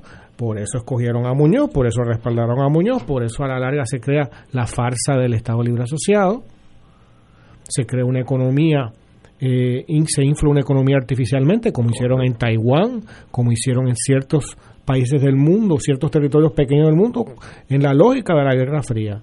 ¿no? Una economía de enclave. Sí, exactamente. Y tú creas, dentro de crear eso, creas una sociedad de consumidores, no de productores. Y, y- y invades el país con eh, importaciones que vienen de Estados Unidos. Puerto Rico es de los mayores importadores de Estados Unidos. Y controlas totalmente el mercado. Beneficias las compañías. Y para beneficiarlas, das eh, no ayudas sociales, porque eso no es una ayuda social. Eso es un estipendio para consumo. Es como lo que mandó Trump ahora con, con la pandemia. De pronto se acabaron los televisores en Puerto Rico. Una sociedad pobre, de gente que tiene una educación bajísima, que hay un desarrollo, desarrollo humano Bien limitado. bien limitado. ¿no? Y empobreciéndose cada vez más y limitándose más, tú le das 1.500, 1.200 pesos y dices, plasma. ¿No? Voy a Costco y ese dinero no pasó por un banco de Puerto Rico, así mismo llegó a la cuenta de Costco donde sea que esté. En horas llega a Estados Y Unidos. el, com- y el que fabricaba el televisor era una compañía probablemente americana o un distribuidor america- americano tal. O mexicana, como vicio. ¿Entiendes? Entonces, pues lo que es lógico. Aquí entonces, la gente que como tú hablas de Doña Yuya tal, tú no, no, es que no, es que no se le puede explicar. No Porque han sido, ente- sido diseñado una situación, no pues específicamente con ella, sino en Eh, general. no, Estamos en una gran trampa. Todo el Pero, ¿y- mundo. ¿Y cómo tú sales de esa trampa? Pues, en primer lugar, entendiéndola. ¿No? Pero en hay que transmitirla. pues por supuesto, y que estamos haciendo ahora en este instante, ¿no? En la medida de lo posible, eso es lo que yo intento hacer en mis escritos cuando voy a la radio, en el podcast, etcétera, ¿no? Y imagino que todos hacemos algo de eso. Eh, eh, y, en la, y políticamente, ¿cómo se hace eso? En este momento, haciendo que un voto valga por dos. Le quitas un voto al bipartidismo, le das un voto a otro. A los que te hablan así de claro. ¿No? Más uno menos uno. Sí. Y esa es la única forma. Y, y porque lo que nos vamos a dar, doña Yuya se va a dar cuenta poco a poco. Cuando por varias generaciones, por cuatro generaciones, por cinco generaciones, han sido pobres. Y cada vez más pobres. ¿No? Porque el, la- el proyecto colonial estadounidense en Puerto Rico no ha generado riqueza. Ha generado una homeostasis de la pobreza. ¿no? Y una casta intermediaria ¿no? política y económica que se ha beneficiado y que controla el país con los intereses de Estados Unidos. Y que la riqueza, Dalo, no necesariamente debe estar en tener mucho dinero en el banco. La riqueza es tener el acceso adecuado a la educación, garantizado, a la vivienda, a la salud, a todo aquello, a a un techo y un hogar seguro, a todo aquello que le otorga dignidad a la vida del ser humano. Esa es la riqueza. Está más sencillo, Arturo. La riqueza es no ser víctima del tumbe. Esa es una forma de ser básica de riqueza. Wilma. Mira, hay una comparación bien sencilla. Aquí, cuando la época de los españoles, cuando llegaron los norteamericanos en 98, aquí habían unas haciendas que eran de españoles o de los ya entonces llamados criollos. Y en esas haciendas tenían hasta sus propias monedas. ¿Y qué hacían ellos? Pues ellos contrataban a los trabajadores agrícolas que vivían muchos de ellos arrimados en esas propias haciendas y le pagaban con las monedas que acuñaban en esa hacienda, pero entonces el único sitio donde el trabajador podía utilizar esas monedas era en las tiendas que eran propiedad de los hacendados. Cualquier parecido O sea, con el presente es pura coincidencia. Es pura coincidencia. Entonces, Sí, eso es lo mismo que está pasando en Puerto Rico actualmente. Sí. Nosotros, reci- eh, hay un 60% de la población que está recibiendo estos estipendios, que, que para dónde van corriendo cuando reciben la, cuando reciben el dinero en la tarjeta del PAN, pues van a los Walmart a comprar qué, a comprar productos norteamericanos. Nocivos a la salud muchas veces. por- porque cuando en el 98 Exacto. nosotros producíamos sobre el 80-85% de lo que consumíamos. Hoy en día producimos apenas un 15%, importamos un 85% de dónde? De Estados Unidos, Puerto Rico con 3.2 millones de personas es el quinto mercado para los productos de Estados Unidos. O sea, esto es un, una, una puerta rotativa. El dinero federal llega a Puerto Rico y por ahí mismo regresa a, a las corporaciones, a las multinacionales de los Estados Unidos. Es Entonces, encima de eso, añádele que nuestra canasta básica es mucho más cara que la canasta básica de cualquier familia en Estados Unidos, porque tienes que añadirle entonces el costo de las leyes de cabotaje, que se calcula que son por lo menos entre un, un- entre mil millones a 1.5 mil millones que perdemos, que pagamos por todos esos costos de transportación, eh, de traer esos productos a Puerto Rico. Y en- ese es dinero que nosotros nos podríamos eh, ahorrar si pudiéramos utilizar eh, las marinas mercantes de otros países y si pudiéramos y somos cautivos de comprarle a los agricultores norteamericanos por ejemplo los productos de carne cuando tenemos países en América Latina que son los grandes productores de, de carne y de carne de excelencia, como son eh, Nicaragua, como son Uruguay, con los cuales podríamos tener un intercambio mucho más favorable en términos de precio y traer esos productos entonces en embarcaciones que no fueran las de Estados Unidos. O sea, hay tantas formas de nosotros podemos mejorar nuestro poder adquisitivo y de poder verdaderamente tener acceso a un desarrollo económico sostenible que todo lo que necesitamos son los poderes políticos para hacerlo. Tenemos que ir a una pausa, continuamos con este interesantísimo tema. Fuego Cruzado está contigo en todo Puerto Rico.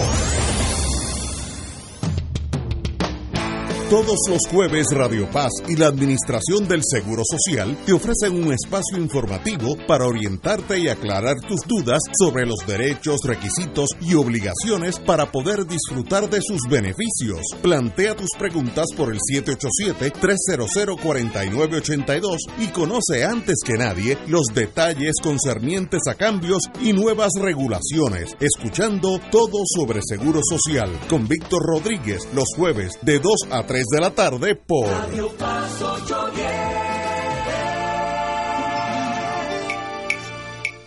De todo un poco, con Manolo Almeida, el más ameno en tus mañanas por Radio Paz 810 AM. De martes a viernes a las 9 de la mañana. Notas positivas, salud, ambiente, negocios y entretenimiento.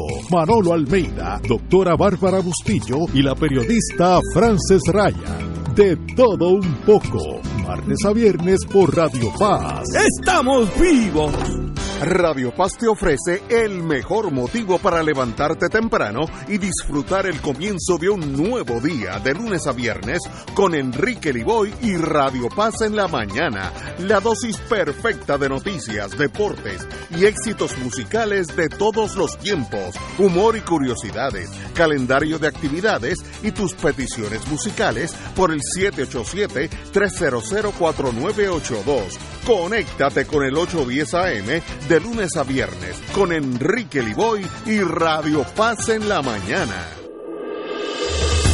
Fuego Cruzado, el programa de más credibilidad en la radio puertorriqueña, es ahora la tribuna abierta de análisis noticioso, con diversas perspectivas que exploran el trasfondo de lo que acontece a diario y cómo nos afecta. Escucha Ignacio Rivera y sus panelistas invitados de lunes a viernes en Fuego Cruzado en transmisión diferida a las 10 de la noche por Oro 92.5 FM.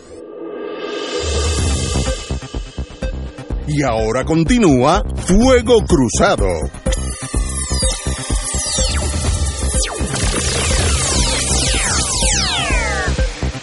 Señoras y señoras, yo creo que la, única diferencia entre ustedes y yo, más allá del mundo político que es a veces irrelevante, es que mi única pregunta tal vez sea, yo deep down en mi corazón soy ingeniero, de, ingeniero civil y no abogado, y yo veo cómo poner, cómo hacer valer todas esas ideas extraordinarias de ustedes.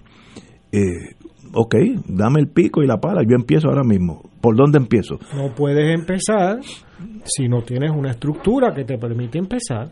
Entonces, eh, la estructura que tiene las relaciones entre Puerto Rico y Estados Unidos hoy son unas estructuras para mantener el gueto contento. O sea, No, no ha- y- y no, está funcionando. La, la- la- ha funcionado por décadas. Tú tienes a 70% del país recibiendo, qué sé yo, pan. Y otras cosas. Y otras cosas. Wicca, aquí hay un montón Sí, de... Lo que sea. Y es una cultura que es una cultura de la dependencia, no una cultura de la producción. Esa cultura de la dependencia, creo que como hablábamos hace un momento, hace que la gente consuma productos estadounidenses. ¿no? Y para Estados Unidos eso está, ese es el más, está cómodo. O traídos a través de... Es que Eh, eh, Estados no- Unidos está cómodo con está esta cómodo relación. Así que para moverlo hay que empujarlo. La única cómodo. forma de que haya otra cosa es una descolonización, que es justamente romper un sistema, Y eso es doloroso.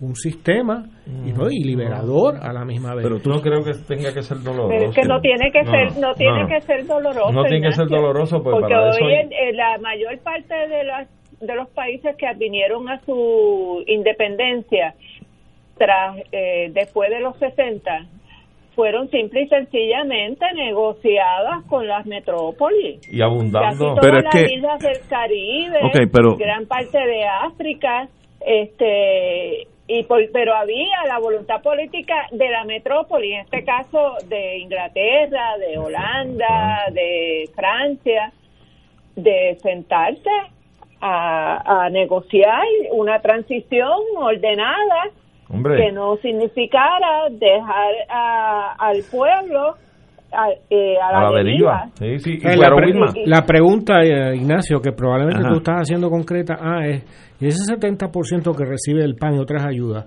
¿qué va a hacer en la independencia?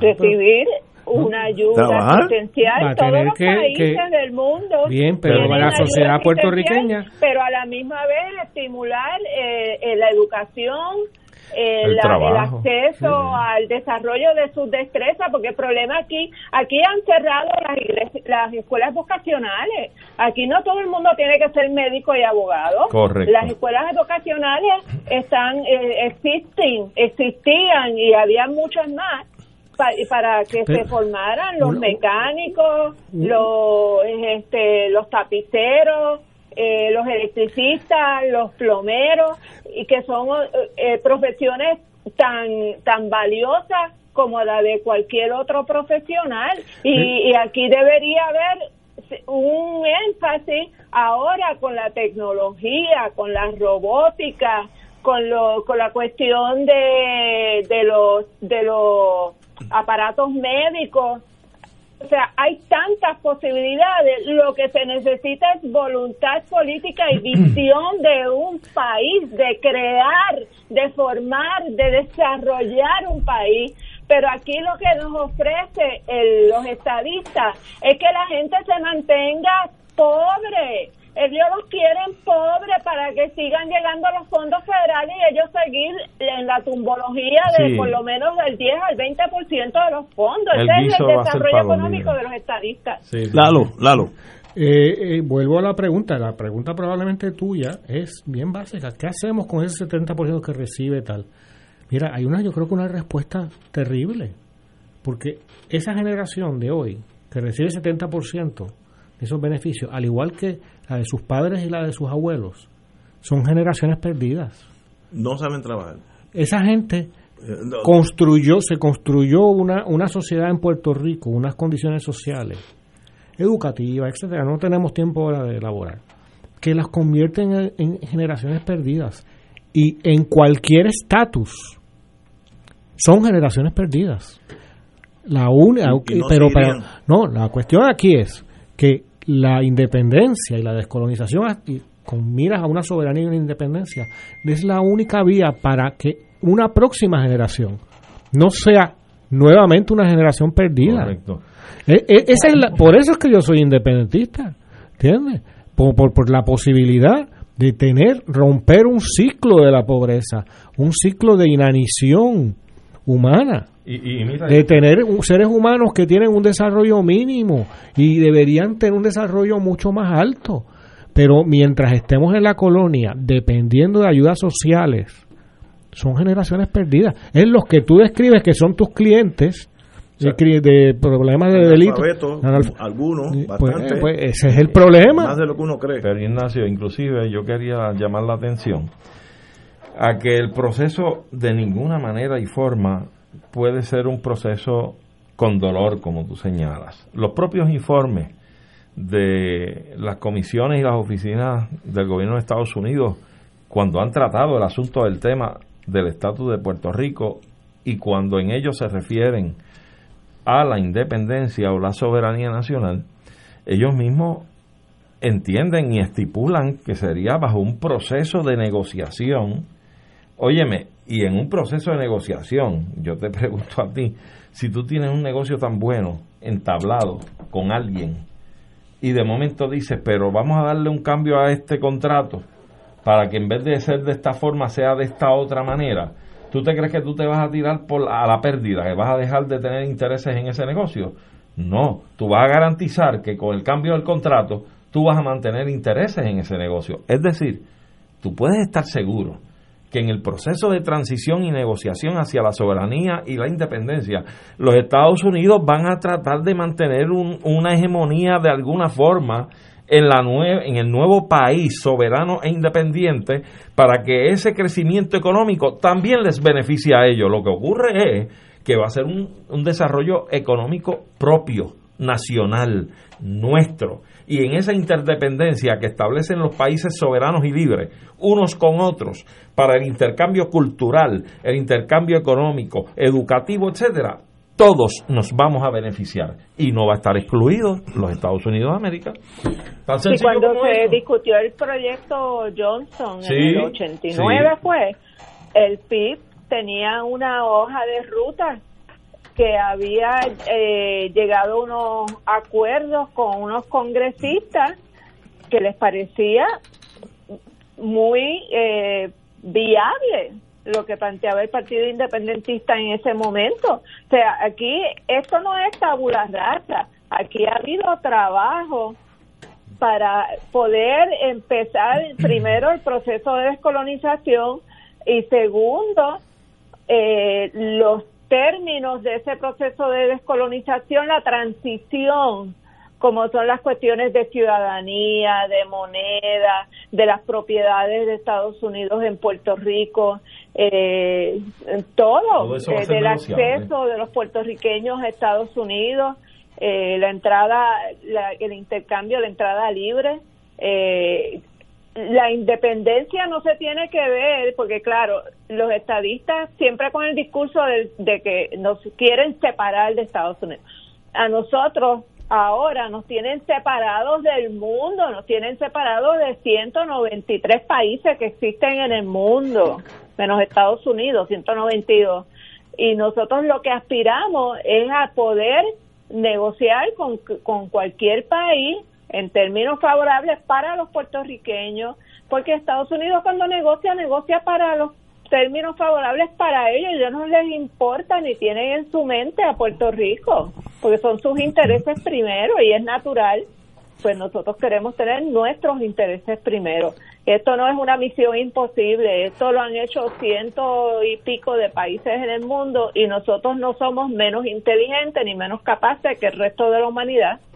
Pero lo, lo- donde yo difiero un poco, no, no estoy eh, combatiendo su- vuestras ideas, es que la eh, ese tercer mundo que yo lo viví en África, etcétera, etcétera, la opción de independencia era uno que era hasta necesaria. Si, e- si tú eras africano, argelino, eh, todo, todo ese, todo ese eh, supercontinente, eso- eso eh, eh, eh, tú estabas tan mal, tú Sí, eras tan sí. explotado, que tenías que escoger entre la muerte y ser libre. Entonces, esa, era, uñame. esa era la Entonces- realidad. Entonces, el, bien fácil. en lo- el tiempo de los primeros 50 años del siglo XX Mm. de los puertorriqueños ante Estados Unidos. Ignacio, pero es que estamos escogiendo entre la muerte o estar años 50. vivo ahora mismo, con claro. 60% de la población en niveles de pobreza. ¿De qué tú estás hablando? No, no, estamos no. con barniz. Ok. Tenemos un barniz. No, pero ese barniz te hace que tú no digas, bueno, yo me voy para la montaña aquella. Sí, pero es que eso no, ese mundo ya acabó porque Puerto Rico no es una colonia de la, Clásico. de la modernidad. Puerto Rico es una colonia de la posmodernidad. Es otra época que con histórica. cupones y todas esas cosas. No, no es que, bueno, hay otras estrategias, pero esto es una forma de dependencia, ¿no? No, es que estoy de acuerdo eh, contigo. Máxima es un laboratorio y mañana los países soberanos van a ser el modelo puertorriqueño que tenemos ahora. O sea, el gran, eh, los grandes intereses ¿no? del neoliberalismo, eso es lo que buscan. Por lo tanto, las formas de lucha y de, y de construcción de conciencia son diferentes. No, no es así. No es Angola. Sí, sí, sí. ¿Entiendes? O sea, no se puede comparar con eso porque es comparar chinas con botellas. inclusive. Pero es más difícil en este Por ambiente. supuesto que es más difícil. Porque tú estás comprando como plasma. es más difícil, re- ma- ma- o sea, tú no puedes ir ahora a la sierra de donde que tú quieras, porque eso ya no es, te mandan un dron allí y se acabó el asunto. y el mismo- ¿Entiendes? el mismo comandante Fidel Mira, si los angoleños hubieran podido escoger, me voy contra, me acuerdo Unitas, me acuerdo Sabimbi, Jonas Sabimbi, o, Y Agustinho Neto. o voy o voy a Sesco y me traigo un plasma. Cambia el ser humano, Por- pero cambia por totalmente. supuesto porque estás en otra época estás, estás en un, en un mundo posmoderno Son, son piezas de rompecabezas. Está interesantísimo y yo pues oye tú, tú andas con una mascarilla de Victoria Ciudadana me, me la regaló aquí una señora que vino y es de primera no clase. pero eso, suena a paquete No, no, es- es- eso suena a paquete Recuerda que yo fui espía toda una vida. Señores, nos vemos. Ay, mi madre.